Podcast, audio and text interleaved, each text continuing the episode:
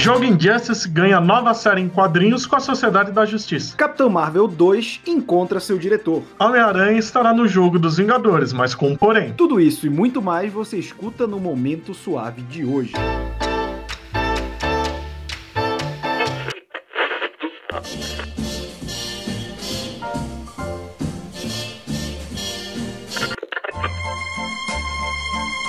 Você está ouvindo ao Momento Suave, aqui no LibPlay.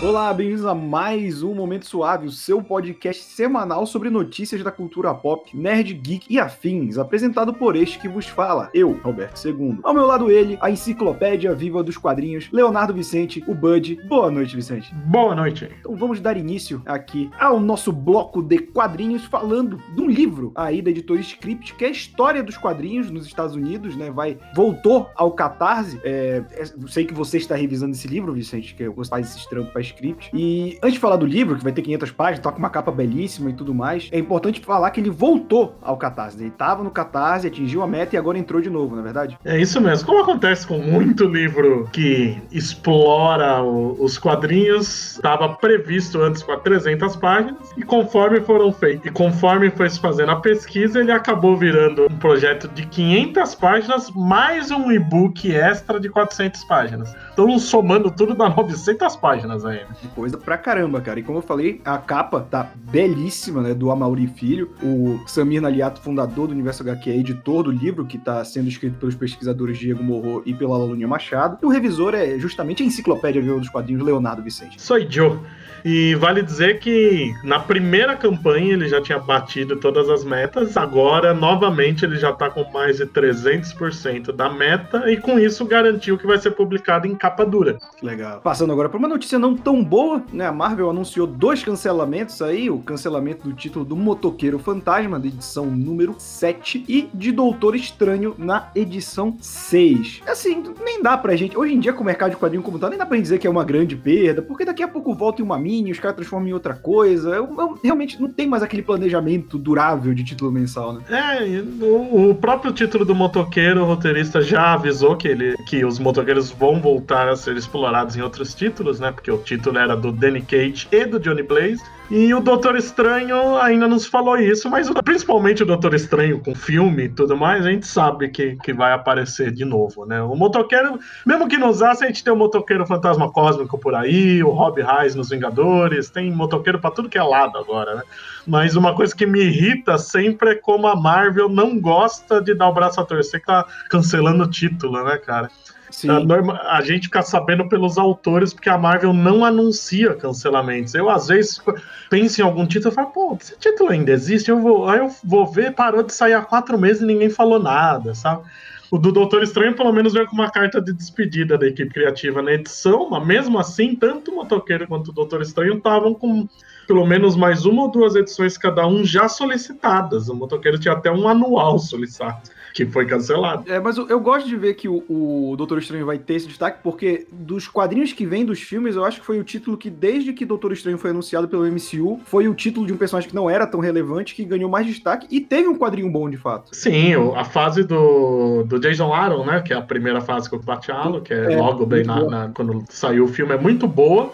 Depois o Mark Wade assumiu, né? E esse atual, para dizer a verdade, não tô me lembrando quem tava produzindo, porque esse eu não li. Por outro lado, a do motoqueiro eu tava lendo, era um gibi bem legal. Falando de um quadrinho que já tá sendo lançado, né? Ao contrário de cancelamento, dessa vez na DC, a Sociedade da Justiça vai estar tá no universo de Injustice com um novo gibi Injustice Year Zero, que vai ser um gibi totalmente digital, já tem três capítulos lançados, e ele vai falar do mundo bem antes do incidente que transformou ele na distopia controlada pelo Superman, né? Então você vai ter os heróis que inspiraram a Liga da Justiça, a Sociedade da Justiça, atuando, Batman e Superman quando eram amigos, o Superman Lois, né, que foi desfeito e gerou esse mundo, com, de com destaque para a própria sociedade, que tem suas mudanças aí, né, um pouco mais é, inclusiva, né, a gente sabe que na época que foi criado você não tinha tanta diversidade nos quadrinhos, e eu tô bem curioso, Injustice tinha tudo para ser só mais algo massa velho e acabou se tornando um gibi muito divertido, e para quem gosta da Sociedade da Justiça é sempre bom ver os heróis em ação, né? É, eu como fã da Sociedade fico feliz e por ser do Tom Taylor, né? Que tá nos gibis do Injustice desde o início e ele já escreveu uma revista mensal mais ou menos da sociedade, né? O Earth 2, na época dos 952. Então, e principalmente esse negócio da diversidade, né? Que a sociedade, por ser da Era de Ouro, realmente, né? Ela foi ter o primeiro integrante negro no fim dos anos 90, né? Surgiu nos anos 40, só demorou meio século. É, foi o Senhor Incrível, o primeiro integrante negro da, da sociedade. Caramba, que aí a gente tem o Admirável, né? Que nunca foi da sociedade, essa versão dele, uma outra foi mais tarde.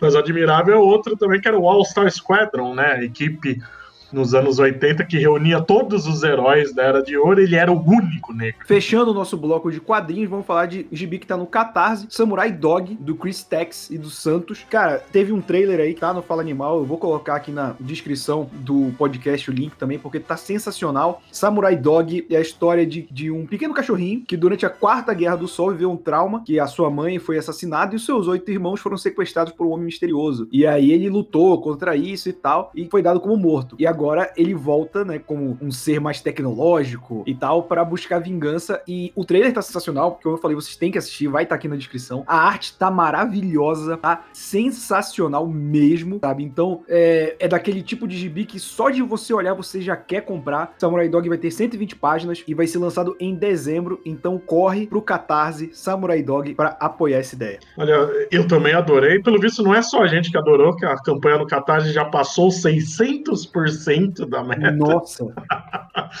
e, cara, eu, eu, eu não sei se eu fico ansioso pelo gibi ou se eu torço para isso virar uma série animada. O que, que é animação legal, cara?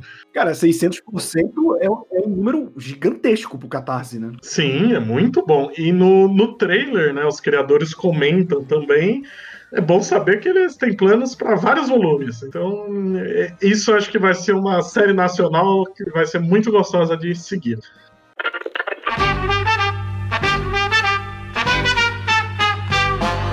Passando pro nosso bloco de cinema e séries, a Netflix divulgou essa semana o trailer de Ratched, que é a série que vai apresentar as origens da enfermeira Mildred Ratched, né, que é do clássico filme Estranho no Ninho. E ela é produzida pelo Ryan Murphy, né, que produz inúmeras séries. Cara, pô, se for contar só esse ano deve ter umas 30 que ele tá produzindo. E a Sarah Paulson vai ser a protagonista. Você que é mais novo, talvez não viu Um Estranho no Ninho, eu recomendo bastante, é um filmaço. E a enfermeira Ratched, ela realmente é um personagem odiável, cara. Então, eu acho legal quando eles contam essa história, talvez para humanizar um pouco mais, talvez para mostrar o que tornou ela desse jeito. E, bom, a, a Netflix tem um, um, potencial de fazer coisas boas e o Ryan Murphy geralmente investe dinheiro onde ele sabe que vai ter retorno. Olha, o trailer me empolgou e a Netflix também tá empolgada, né? Porque já tem a segunda temporada confirmada pro ano que vem. Eu nunca entendo como eles fazem esses anúncios assim, cara. É simples, você faz pouquíssimos episódios e divide em duas temporadas. Já deve estar tá filmado. Acho que são seis ou oito episódios por temporada, é bem pouco. Ah, é curtinho. É curtinho. Aí já deve ter filmado tudo de uma vez, provavelmente provavelmente. Também vamos ter aí um longa animado de King of Fighters, né, em animação, que vai sendo produzido na China e vai ser lançado apenas em 2022, mas já foi liberado o trailer. Eu devo dizer que dos jogos de luta dos anos 90, 2000, King of Fighters foi o que eu menos joguei. Eu não faço ideia da história. Eu só sei que não podia jogar com o Rugal, que o Rugal é apelão. O negócio era jogar com o Choi, que era o Fred Krueger em miniatura. Aquele de trio era o Choi, o gordão com, com a bola de ferro. Isso. E eu era o terceiro. O terceiro não, o, o cara que aparece no final do trailer. Não, é o velho bêbado. Ah, o velho, o velho bêbado era bom. É, era, o, era o trio que já tinha os trios definidos, né? Mas tu podia escolher individualmente. O, o trio pronto deles era esse. Capitã Marvel 2 tem sua diretora anunciada, Nia da Costa, diretora e roteirista da versão atual de Candyman, foi escalada para esse cargo de direção, segundo o site Deadline, né? O filme vai ter roteiro da Mecha McDonald e vai ter a Brie Larson de volta como Capitã Marvel, tá previsto aí para 8 de julho de 2022. A gente sabe que o calendário da Marvel deve sofrer algum atraso por conta aí da pandemia, né? Já deveria ter alguns filmes saindo, série, mas Capitã Marvel tem sua diretora, o roteiro já tá em andamento para o desespero do Nerd Chorão, porque Capitã Marvel é um baita de um filme, aceitem isso. É, e agora temos uma diretora mulher e negra. Sim, não, os caras devem estar arrancando a cueca pela cabeça, né? Eu não sei o que esperar da diretora, porque eu ainda não assisti nada dela. Ela fez também uma série de faroeste com a Tessa Thompson na Netflix, que eu ouvi falar bem. Mas estou curioso, né? Já tem rumores que seria uma história reunindo já a nova equipe de Vingadores, né? Tipo um Guerra Civil, que era um Vingadores 2.1, né?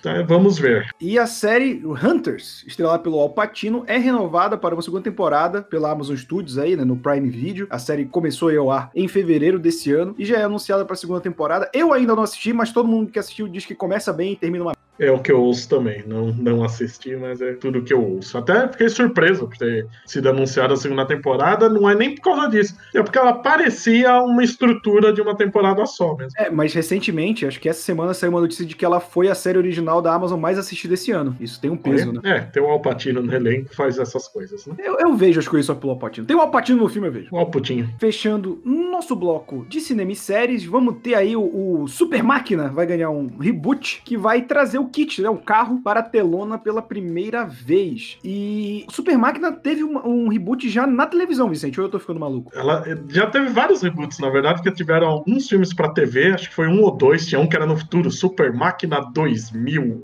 Essa época em que 2000, que era um negócio 20 anos na frente, mas a galera falava como se fosse um século. né? Não, pior é que acho que já era no, no, no, no- no começo dos anos 90, era perto pra estar fazendo isso, sabe? Tanto que o vilão do filme era o Skinner do Arquivo X, eu lembro disso.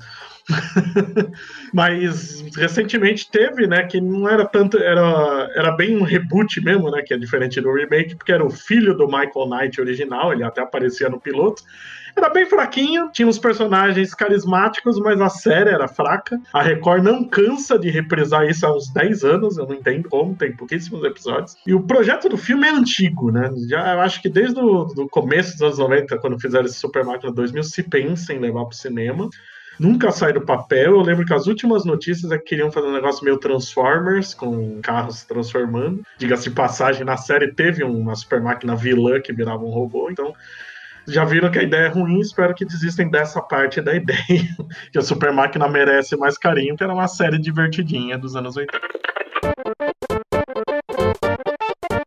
Bom, agora indo pro nosso bloco de games, já falamos do King of Fighters, agora outra franquia de luta, Street Fighter V, tá ganhando seu último DLC com mais lutadores. É, o esquema agora que tem sido feito em jogos de luta, né, que entram no modo competitivo, é você lançar as DLCs em esquema de temporada, né? A temporada geralmente é quando o cara pega, é, analisa como os jogadores jogaram, que personagens ficaram desbalanceados, é, que ficaram muito roubados, eles ajustam isso e geralmente adicionam personagens novos, né? No caso do Street Fighter Foi anunciado que vai ser a última temporada, né? E vai ter novos estágios, vão ter, é, pelo menos mostraram dois novos estádios na, na- no vídeo, e, e os novos personagens que entram é o Dan, já o clássico personagem de Street Fighter, a Rose, do Alpha, o Ouro, de Street Fighter 3, e o Akira Kazama, que é do jogo 3D Rival Schools, que é um jogaço da Capcom, que ela nunca mais fez nada, mas é um baita de um jogo, deveria ter um remake, ou pelo menos uma versão digital pra gente comprar, porque realmente é muito legal. Pros fãs de Street Fighter 5, é um jogo bem elogiado desde que foi lançado, e tá aí pra você mais personagens pra jogar. E durou, né, esse negócio de DLC pra ele, né? Saiu há mais de ano já. Ah, então, mas esse esquema também permite uma, uma vida maior, né, pro jogo online, porque a galera fica jogando, aí termina e lança uma nova temporada que mudam as regras, entra cenário novo, entra personagem e você vai mantendo a galera jogando. Eu só nunca vou entender porque insistem no bosta do Dan, né? Tem tanto personagem interessante de Street Fighter que quase nunca usam, tipo o é e o DJ. querido, cara. Ah, o Fei Long tá desde o 4 de novo. Ah, mas ele aparece menos que os outros, eu acho. Porque ele não é tão popular, né, cara? Ele é um personagem genérico. Foda. E o Dan é. Não, o Dan, o Dan é muito bom, cara. O Dan é o, o fã que não consegue lutar direito, é maravilhoso. Pô, tem que pôr Scumania. Skullmania. O Skullmania também tava no Rival Schools. Ele era de lá também, né? Já teve vários personagens do Rival Schools, né? Que foram É, o Rival Schools, ele começou e tem uma personagem do Street Fighter, a Sakura do Street Fighter, ela tá no Rival Schools também. E teve uma sequência que eu acho que não saiu oficialmente no Brasil, de Rival Schools. Olha.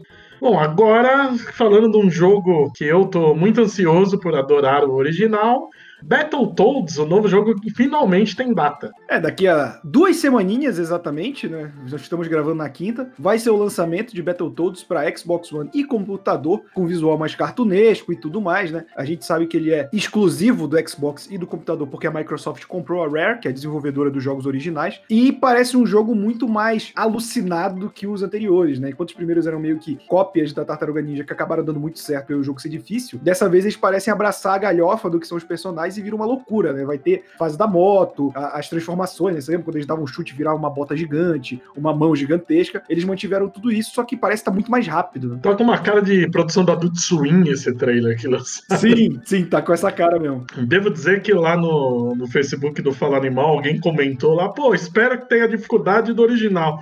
Eu tive que responder, eu não, eu quero, eu quero jogar, chegar no fim, eu não quero que tenha essa dificuldade de Eu jeito quero passar raiva de novo, né, cara? Já chega. relançaram Crash Bandicoot 1, 2 e 3 com a mesma dificuldade do original. Cara, eu passei tanta raiva pra zerar esses jogos. a molecada atual não deve nem conseguir esses jogos. Cara, o cara larga na primeira fase, bicho. É, maluco. Tem paciência. Se estressar e, e, ficar mais estressado ainda. Ah, fechando as notícias de hoje, o bom e velho Homem-Aranha estará no jogo dos Vingadores, mas. É, então, como ele é o Aranha do jogo, exclusivo de PlayStation 4, ele vai estar disponível só na versão de PlayStation 4, o que faz todo sentido, né? Mantendo a trademark aí. Mas é um ponto positivo para esse jogo que eu, particularmente, acho que vai ser meio ruim, hein? Eu tô achando horrível. Tirando a Marvel que tá legal, o resto só me assustou. o... Eu acho interessante ser, né? O... Parece que vai ser o visual do Aranha do, do, do jogo da, do PlayStation, né? Sim, é o mesmo visual. E aí é exclusivo. Mas bora ver se isso melhora as vendas, né? Que vai sair início do ano que vem. Mas, como eu falei, cara, não tem nada nesse jogo que me faça querer comprar ele. É estranho ser esse Aranha, sendo que o jogo se passa no futuro. Né? É, mas deve ser uma DLC. É tipo aquele X-Men Legends, ou. Sabe, é um personagem que você joga, mas que não faz parte da história. É tipo um skin. Hum, é, faz sentido. E já falaram que vai ter vários uniformes, né? Sim. Imagina, né? Você vai fazer isso com um personagem popular. vender, vender skin a preço de, de banana pra galera comprar os montes. E com isso, nós encerramos o momento suave de hoje. Quem quiser ver essas notícias e muito mais, vai aonde, Vicente? É só visitar o falaanimal.com.br ou então seguir nas redes sociais, no Facebook e no Instagram como Fala Animal e no Twitter como Fala Animal Site. Lembrando que toda sexta-feira estamos aqui no LibPlay, em todos os agregadores de podcast, no Spotify e no Deezer. O Momento Suave é um braço do canal Hora Suave, então você pode encontrar a gente também no youtube.com barra A Hora Suave. Até sexta que vem. Até lá.